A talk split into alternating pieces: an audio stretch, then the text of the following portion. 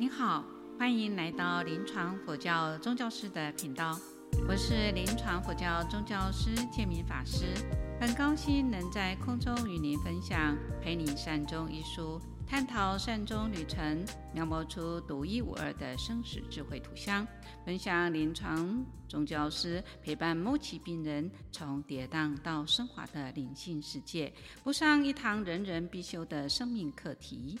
今天要分享的是五月十七日读书会每一组讨论的心得分享，欢迎您的聆听。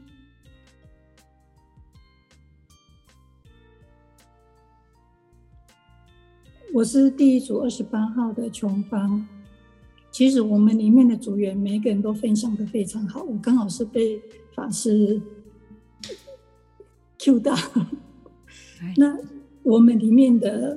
组员像淑妃，她在医院，我刚才听她在医院有服务过，她让我觉得说，真的在医护人员的辛苦，因为一个医护人员要照顾那么多个病人，那她让我觉得很感动。她觉有这个学习，她也反思到，就是要换位思考。像玉珍，她也是有想到换位思考这个问题。嗯、那。对，所以我觉得这个就像法师讲的，真的是一个很好的学习机会。那在书里面的八十六页，他也让我看到了我们平常自认为非常的理所当然的事情。他说，自认理所当然的寻常，其实又是多么的可贵。所以我们在身体健康的时候，真的是觉得非常的理所当然。可是当你走到临终最后一步的时候，就像学佛二十几年的那位病人，所以他让我想到说，当我们走到这个阶段的时候，如果说每一个人不管是有什么样的信仰，他心中有一个坚定的信仰的时候，他是不是经由宗教师或者是经由朋友的鼓励、同理、安慰，他就比较能够提起那种正念。那这种是不是就是我们平常的学习所带给我们的？然后再一个就是，宗教师跟医护人员，他为我们所做的这么多，他们人力的不足，所以当我们自己如果有所学习的时候，是不是可以比较减低医疗的那种负荷，宗教师的那种辛劳，然后也可以让自让自己也有一个比较能够。就是提起正念，然后走向自己的自己该走的那种，知道自己的道路要往哪里去。这是我浅显的分享，谢谢。好，谢谢琼芳的分享啊，非常棒哈。那嗯。我想这个部分呢，呃，就是啊，我们在群组讨论里面呢，啊、呃，能够呢彼此之间分享，我相信得到的啊、呃、这种啊这种滋养非常的好哈。那在这里面啊、呃，我们再来第二组是，你说这样可以吗？啊，可以的，听到了，嗯，好的，呃，两位法师，还有我们今天分享 PPT 的师姐，还有线上的所有的同修。大家晚安。那我是第二组鼎君。那在我们刚才的分享当中，呃，第一位的呃师兄他有特别分享到，呃呃，就是在美国有一个研究，他有针对儿童三千多个个案的一个儿童的一个前世今生的一个研究啊。啊、然后刚好跟我们今天的这个内容有做一个呼应，这样子啊，所以啊、我们第一位分享的师兄有特别谈到这个部分哈，啊、那也呃用科学的方式来证明啊，事实上我们这个轮回与转世、前世今生呢是其来有自的这样子，所以这是我们第一位师兄所分享的哈，那第二位是呃。另外一个师姐哈，她特别谈到，就是当生命失落时存在的价值，啊，去做这样子的一个探究哈。那为何要存在？那为何要面对失落？哈，那我觉得，呃，师姐在提出这样子的问题的探究的时候呢，呃，也给我们一个很棒的一个反思。那她也提到，就是说，在看破、放下跟自在的啊、这个学习当中呢，当我们在面对别人有这样子的一个状况的时候，呃，我们是不是也会用这样子的方式在安慰别人，然后告诉对方说：“哦，你要看破，你要放下。”但是事实上，真的是那么容易吗？哈，呃，我我想这样子的一个探寻也是很值得我们去做呃思考跟探究的哈。然后再就是，他也提到，就是这是一个慢慢学习的一个过程。那第三个，呃，师姐非常有趣哈，她提出一个问题。但是因为时间的关系哈，没有办法呃有比较呃好的回答哈。那她提到说为来生做准备这样子。那因为呃佛教可以呃很完整的去谈到为来生做准备这个部分。然后师姐有问到说，诶，那其他宗教是不是也是有这个为来生做准备的这一个？部分这样子，他有提到这个问题点，哎，那呃，再就是我个人的部分，我有分享哈，就是在第二章的部分啊、它有三个部分嘛，第一个就是接受，第二个是倾听，然后再就是情绪的支持。那无独有偶哦，刚好我自己的亲叔叔在五月初的时候呢，呃，急诊住院。然后已经确定是癌症末期了，这样子。那我没想到我在做这样子的一个学习的时候，第一个碰到的个案居然是我自己的叔叔哈。呃，那我一直在想着我可以为他做些什么事情，但是似乎面对自己的亲人，反而是有更多的局限这样子。对，所以后来我就慢慢调整我自己的心态，就是说，呃，没有关系，慢慢来这样子。因为一确定就知道自己是癌末的这件事情，对任何一个病人来说都是非常大的打击，这样子。对，所以呃，学习是一套哈，但是真的要运用的时候，呃，真的是很不容易这样子。所以我想。这个对我来说是一个很棒的学习，这样子。对，那以上我们有呃四位呃学员分享这样子，那这是我们第二组的分享，谢谢法师。好，谢谢第二组哈。呃，我想反思，当然这是是你自己的需要还是别人的需要，这是呃必须要理清楚的，当然是很重要的。那再来呃学习呢，呃是一个呃学习是一回事。然后实际又是一回事，所以我们才需要到临床去的原因。所以所有的宗教师不是在寺院里面讲一讲，把这些道理套进去，呃，就教所有人说啊，你就放下，你就念佛就好了。之所以会到临床里面，呃，之所以到医院里面去实习之后，经过考核，还要培训，培训的这个过程当中，然后再经过不断的。呃，这种呃学学习，然后再经过了考核，他才有办法到临床去。到临床去，其实，在教学医院跟在地区医院里面，呃，这个又有很大很大的差别。因为在教学医院里面，大部分都可以说的，那是在在。在地区医院里面都是嘛扣码的，然后你可能又要想别的方式来来去去讲的，好，所以这是有很大的差别。但是没有别的，就是到临床里面，你只要耐心去学习。好，接下来我们在第三组，那我想呃，我们就呃今天可能会拖超过时间，因为让让大家也可以尽尽情畅言哈。那嗯。只是我想希望缩短一下，你把它做你们那一组的总和，那那把它说出来，不用每一个一个，然后你觉得那是个重点，你把它说出来就好。好，第三组是桂凤，好的，桂凤，好，好，法师同学们大家好，我们这一组的分享有几个重点，就是有同学他分享第八十七页，他说他呃八十七页最后一行那两行，大家就自己看一下。他觉得佛法跟生活结合是非常重要的。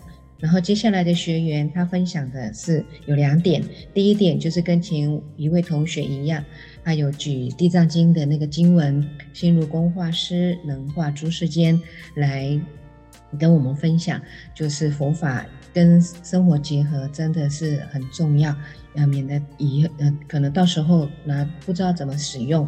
然后他第二个重点是说，在听完这堂课之后，他觉得倾听同理以及心灵啊、呃、形成这样子的心灵交流之前，啊、是需要非常有耐心的。首要的关键是在首要建立关系，然后慢慢一步一步有耐心的运用技巧、身体的技巧和语言的技巧，这样子来引导，然后才能够走到。慢慢的有同理心灵交流的这样子的阶段，然后接下来有一位学员，他是呃分享他有什么样的因缘来上我们这样子的课，因为他家里有一位病人是他的孩子，是有精神方面的一个强迫症的现象，然后他苦恼的是对亲人来呃这因为这个孩子还待在家里，然后亲人就是。一起这样子对他的关怀，可能会让他形成有一种戒备、敏感的一种排斥。跟前一位第二组的学员他所提到的，就是那个面临自己的叔叔这样子，可能有一些呃互动，他不是很很很很好去实力。那老师有鼓励这一位学员继续来参加我们的课程。我们的读书会，然后希望这样子书上的情境能够对他有帮助，跟孩子之间的互动。那接下来，呃，我们的那一位刚才分享过的那位师兄学员，他有分享他一点小小的心得，就是之前跟他爷爷，他照顾爷爷的互动。然后虽然爷爷他不是很能够，嗯，有回应，但是他觉得。呃，他跟爷爷是有心灵交流的，尤其在爷爷往生之前，他有这位师兄有诵《地藏经》，他感觉到爷爷这样子的回光返照，所以他很感觉得爷爷有感受到他这样子的一个诵经还有照顾的一些力道。嗯，以上是我的分享，谢谢大家。好，谢谢第三组桂凤代表大家出来啊、呃、分享，我想这都是非常好的一个方式，然后彼此之间互相学习。好，第四组之山，师傅好，阿弥陀佛。嘿，那这一组我们分享的是呃，主要是觉得人一旦生病了，那呃是那个就是一些生活自理能力没有的话，就是相对就会没有尊严。那在这段过程之中，他要去接受。别人的陪伴，那我觉得是一个很、很、很、很蛮蛮痛苦的的，迫于无奈的接受啦。所以我是觉得临床宗教师可以。走入病人的心里，然后取得他们信任，真的是很不容易。那有一位师兄提到尊严治疗的九个问题，他要抛在上面，我觉得哎，可以呃，大家有空可以去看这样子。那另外也提到说，呃，我爸爸的经验这样子，就是呃，不管病人会不会。说话会不会反应？就像我爸爸这样子，纵使诶到后来没办法表达了，但是呃跟他讲他这一生中生命的回顾，那呃多给他一些肯定、一些支持的话，那知道大家都还是很爱他的，那呃也可以呃碰。碰触病人的手啊之类的，那我相信应该是都可以感受得到。那最后就是说，呃，无常就是不管在任何时候都会发生。那真的就是呃，把每一天当成是最后一天，好好的过。那每天的平安就真的感到很幸福、很感恩这样子哈。嘿，大致上这样，谢谢师傅。好，谢谢芝山啊、呃，非常有感触哈。好，那再来第五组啊、呃，林玉华。嗯，这边是第五组，是玉华。那我觉得那个女满的报告很详细，她在报告的时候很像在上课的感觉，几乎是包括了整个第二章的内容。嗯，呃，再来就是简短的分享一下我我个人我个人的感觉，呃，志工或者是。临床宗教师一定一开始都遇到很多的挫折，呃，怎么让病人打开心房这样，然后又又要越挫越勇这样。呃，再就是倾听跟同理，我认为也是一个很困难的、很很很不容易的事情。再就是孤独。呃，病人的孤独，末期病人孤独，然后关在病房孤独，让我想到在打七的时候那种孤独。但是打七呢，是我们自己愿意进去的；那在病房呢，是被迫的。那可能有有相同的地方，也有很不同的地方，这样大概是这样子。OK，好的，非常好哦。呃，对，我要麻烦女满，到时候把。啊，PPT 给我，然后可以分享给大众啊，我就上传给大众这样子哈。好，然后再来呃，这个孤独啊，刚刚讲到的，哎，是啊，这个只有自己能够面对。当然，如果有人陪伴，我相信会更好，就是有一个人精神上的支持。好，第六组，第六组美莲，嗯，大家晚安。那我们这一组的互动。就是印象比较深刻的，讲到说，如果我们要走进对方的生命去陪伴、去关怀，首先就是要先要稳住自己，先把自己照顾好，这样才能够跟对方共在同感。那深度的一种陪伴，我们在想，态度可能比技巧更重要，就是要一颗真挚、真诚。然后站在别人的哎角度去理解对方，也就是说进到对方的内在世界，倾听有可能不是只有动作，应该是一种心灵的一个交流。那另外我们还谈到，就是说我们一定要允许对方有负向情绪的一种出现，就像书中很多的例子，当事人不见得他的生命都是很正向的。还有他的价值观也不见得都是对的，可是我们一定要去接纳对方的情绪。可是这一点不见得是说一定要接接受对方的想法或行为。我想接受跟接纳是不一样的。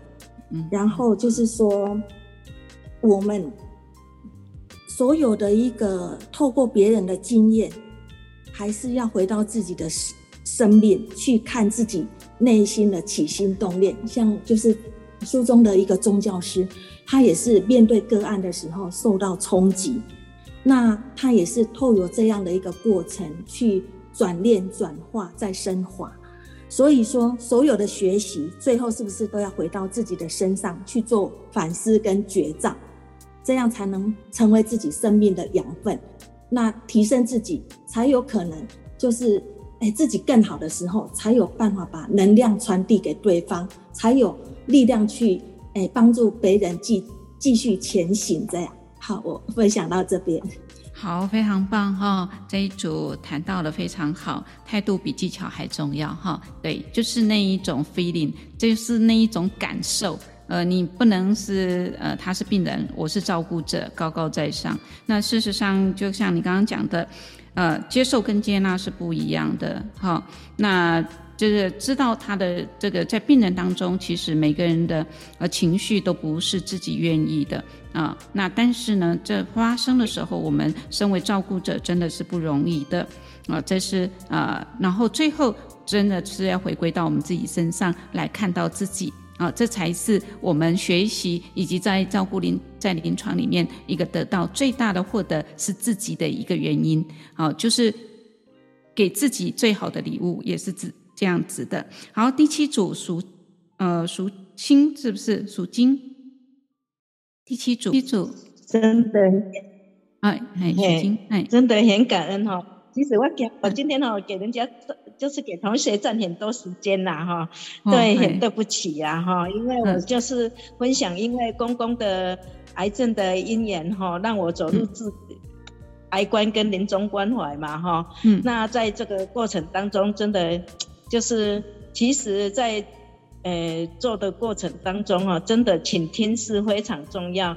那有时候就是，呃，一些就是小小的肢体语言也会跟。让病人，哦，觉得说，哎，被陪伴那种温暖呐，哦，被陪伴的温暖哈，真的，真的我很感恩哈，有这个样的因缘哈，来结这份好缘哈，陪伴一些就是临终病人或是往生后的家属哈，一种就是能够让他们就是能够生死两相安呐，哦这样子哈，那我们这一组的同学大家都非常棒，嘿，感恩。好，那淑金在做什么呢？我目前我在成大，从八十三年，嘿、嗯，从八十三年，啊，我以前我是做美发的啦，嗯嗯嗯，对，哦，所以对，所以在这我的专业上哈，也会帮助病人，嗯、就是这个，诶，专业哈，啊来帮助病人，也是进一步的，就是能够去让病人没有，就是没有距离啦，哦，安尼袂歹。对。你，你你做好诶，嘿，很赞。哦。你甲你的专业吼，甲诶，静脉底下病房来对，安尼结合吼，所以就安尼当个服务更多的人，嗯，啊，非常好，非常好，好，谢谢你的分享，嗯，好，第八组，第八组，诶，冰慧对不对？然后是啊，点到了，你还告诉我那个你，我今天有看你上上课，所以我相信你应该在临床上应该也有一些经验，来分享一下。哦，没有，其实我是没什么经验。那、哦、没什么经验，嗯，对对对，我是，嗯、呃，我分享一下我们这一组啊，就是有谈到说，就是一个、嗯、一个部分是他们觉得情绪的支持是非常重要的，然后另外就是有在医院的现场临床上。有看有体验到或者是看到的病人的一些经验，还有一位是在的先生是在加护病房，然后他在谈那些加护病房他的面临的可能的一个心理历程这样子。那我自己的部分，其实我今天我我对那个孤独特别有感觉，因为我在觉得说，嗯，生病本来生病原来就是有这种孤独的感觉。就让我想到我弟妹，她癌症三年，一半时间住院，一半时间在医院里面。然后她一向表现的就非常的坚强独立。那我们只能就是平常去陪伴她。嗯，不不不像我今天谈到今天谈到这个孤独，就让我让让我去回想到他以前原来其实他的内心是非常的孤独，然后是很需要人家的陪伴。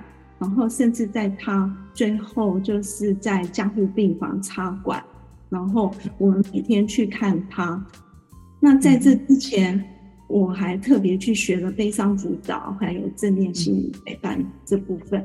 然后，但是我觉得在他临终的时候，我我只能看着他，然后帮他按按摩，然后我什么话也也说不出来，因为我也不知道要说什么话。那我只能跟我的侄子们，就是跟他们说，就是跟妈妈，就是做事到人生这样子。那我自己也是有跟他这样子的做。那最后我只能，对，最后我好像我觉得，就是只能看着他这样子，然后陪着他断气这样。然后心里面其实到现在，有时候我都会觉得说，我好像学的，好像也没有完全的应用到，然后对自己。也是会有一些，会有一些小小的批判或者是自责，然后会让我产生了一些问题，就是说在嗯，我们说不是在平时症状会会有平时症状，但是我我因为因为我们他是在加护病房，我们不是呃长时间在陪伴，所以可能也不知道平时症状是什么，可是至少就是可以知道说地水火风的平时症状。但是让我想到的是说，我们在谈灵性，那灵性的部分，我们灵灵性是不是有像平时症状这样子，有一个灵性的症状，可以让我们知道说，就是嗯，要临终的病人他是不是有出现什么，让我们知道说，哦，这个人嗯，他他他有得到了这个灵性的灵灵性的什么灵灵性的成长了吗？或者是灵性的？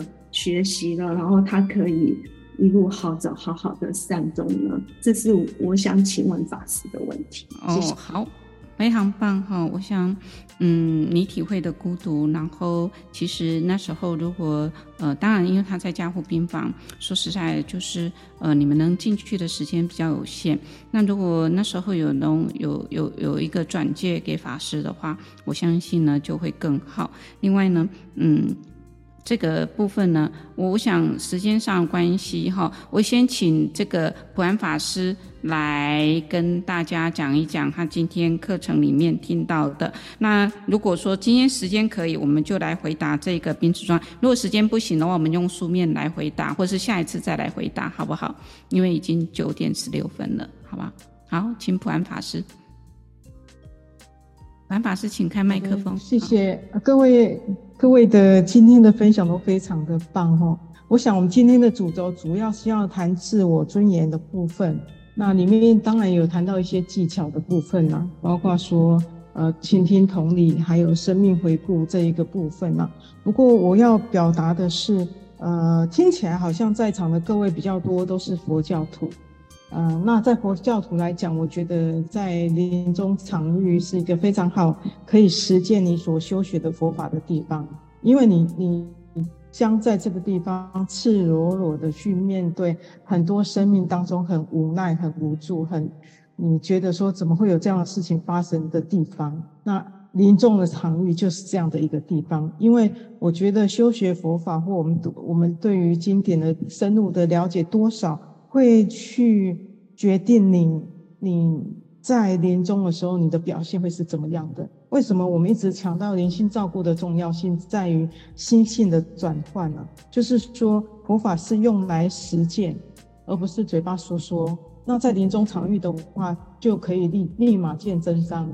那我们不觉得这是不好的事情，反而觉得这是很好的事情，因为这你还有一点点机会，或许也可以转化了。那所以我觉得说，呃，当你佛法可以实践的时候，你会以以自己是身为佛教徒为荣。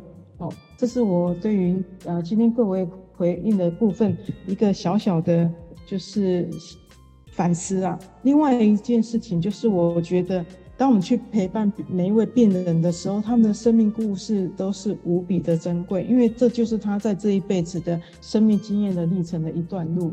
那不管走的怎么样，都是他亲身经历的。所以，我们如果可以以他为当你的老师，然后这个过程里面，你看着他去像一面镜子一样照着自己的时候，你愿意做自我改变，是觉察自己，你愿意做出那个改改变，真正转化收获最多的人是你，你呐。所以，呃，我觉得。呃，不用去想你的未来怎么样，你只要想你的当下，你的当下，你有没有过好每一天？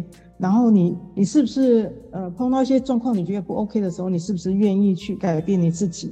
那当然，刚刚一位学员讲说，态度比技术重要，这是真的，因为你的态度会决定你的你的病人怎么样对待你哦。当然，你好的技术是很好的，可是您的态度是最重要的。所以，我想在这短短的两分钟跟各位做以上两点的分享，谢谢，感恩，谢谢。好，我们谢谢普安法师跟我们分享哈。那，嗯，这个我想一下，本良法师，你有没有跟我们分享什么？呃，我是没有特别有要分享什么，我我想提一个问题呀，就是这也是刚才我们这一组有伙伴提出的，嗯，他就是他有问到说，诶，佛法的概念有一个就是这一生感得的业是上一辈子我们写的剧本，嗯嗯，那下一辈子，哎，会出现的这些业呢，是我们这一辈子造作的。但如果有病人啊，他觉得他自己做的非常好啊，但是为什么要受这样的病苦的时候，我们要怎么去切入，就让对方是可以理解，或者是可以了解这些因果的关系？嗯，这如果除非对方，我这是我的看法，除非对方他本身对佛法也很深信，然后他需要。呃，比较多的去了解他的背景，然后用他的背景来跟他谈论。那如果说他没有学佛，那我们要用这种因缘果报的方式来谈论的话，恐怕就会适得其其反呐。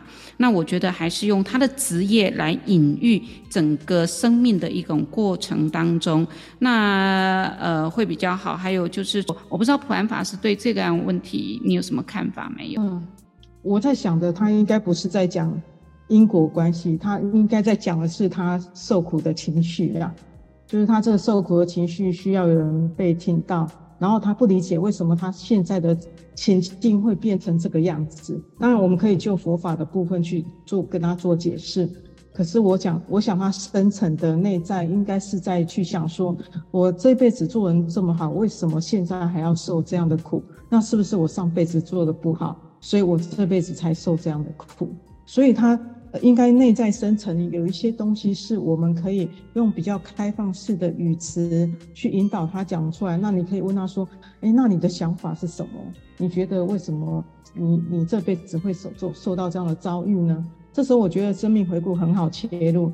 他可能会开始讲说：“啊，因为我小时候我的家庭是怎么样，我很辛苦，然后我受什么样的委屈啊，然后怎么样走到现在。”啊，呃，我们通常会从这一点开始去告诉他说，哇，那我我现在可以理解为什么你会得到这个病了，因为你这辈子看来都没什么休息呀，就为了这个家庭，为了所有的人，你努力的奉献你自己，那你纵使去以前的你是怎么样，上辈子你是怎么样，我不知道，可是我这辈子看到的你是非常棒的。那我想，如果说在因缘业力来讲，我想你就是把上辈子。该还的就还清楚了，那这辈子我们就要赶快在我们的信仰上面努力用功。那我觉得这样的一个说法，或许会对当事者的感受性的部分，他会觉得好一些。那以上大概是我回应本良法师这个问题，谢谢。好，谢谢普安法师，我又学到了啊，非常好的一个一个一个回应的方式。没有，我在这里。哦，那请你说一下，你上线都没让你发言，不可以。哎，哦，因为今天我自己的操作也有一点点吃力哈，这个手机不太顺，嗯、那所以也。错过了蛮多精彩的发言，觉得很可惜。但是我们后面还有很多次，嗯，我觉得我们这个班上的同学们素质实在都非常非常的高。那我相信我们在这个这么好的环境里头，一定可以激荡出很多很多的火花。那在我们这些法师的带领之下，真的是觉得很棒，非常。嗯，这个我我相信大家的，然后再加上今天女满的分享，我真的是觉得太优秀了。我们这个环境真的是很棒，很期待下一次。不要说太多话，因为真的很晚了。嗯，好，那女满，哎，女满要不要给我们做一下回馈一下？嗯，开一下麦克风，我们哎。今天的呃 delay 的时间是值得的，哈，非常感谢，非常感谢，呃，建明法师愿意临时给我这个机会，然后让我上来磨一磨，然后让我学习，也让我练习，非常棒。然后呃。我其实也很感谢各位在场的所有的与会的伙伴们吼，然后呃可以对于临终这个议题这么的热心，这么的热情，然后呢很愿意在这个宝贵的时间当中来大家一同学习，那我觉得这是一个非常好的。往前的一股动力，哈，那这股动力呢，就不要让它止息了，哈，这股动力我们要一路奋战到底，哈，人的一生有很多事，人的一生也有很多路要走，那我们都是一个阶段一个阶段的相遇，那也非常感谢大家在这个短暂的相遇里面呢，彼此激荡出火花，彼此呢可以让彼此成为彼此共同陪伴的一个陪伴者，那我们大家一起走。好，有法师可以陪伴我们一起走，太棒了！好，谢谢你们。谢谢。然后我们在那个呃，普安法师有贴出尊严治疗的九个问题，那这个部分呢，我会把它贴在这个我们的呃这个官网里面哈。那也请大家看。呃，接下来我们来回答一下呃冰慧所提出的问题，也就是冰濒死也有灵性的状态吗？或是濒死的这种灵性的成长，要怎么样去啊看到它的这种这种的显现？啊，刚刚普安法师也有提到哈，他说灵性的成长就是心性的一种转换哈。那么在这里提供给大家参考一种啊，就是说他的一个在啊末期的一个那灵性的成长，我们去观察啊，在他呃这个外在的一个行为模式的话，他会比较友善的，而且他可以你可以感受他比较宁静祥和的哈。那呃，他会很有感恩的心，啊，那他也比较正向的一种思考方式啊，比较多的正向的想法哦。那在信仰上，他能够用上功啊，他很能够用运用法门啊，不管念佛也好啊，数息也好，或是呢啊自己的一种平常的一种啊用功的方式啊。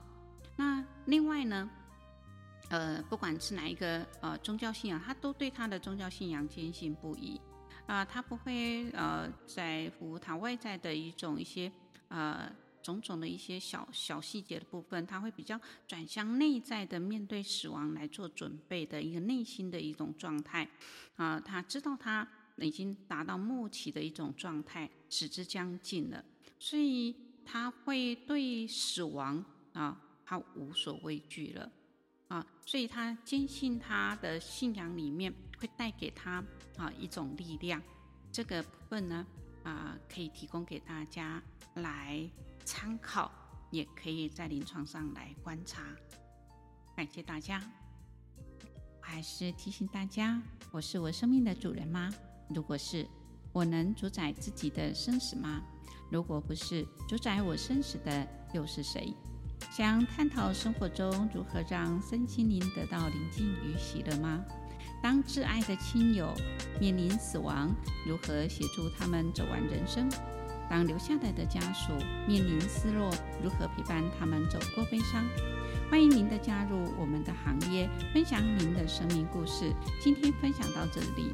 感谢各位能聆听到最后，固定每周六上架新节目，欢迎各位对自己有想法或意见，可以留言及评分。您的鼓励与支持是我做节目的动力。祝福大家平安喜乐，感谢您的收听，下星期见，拜拜。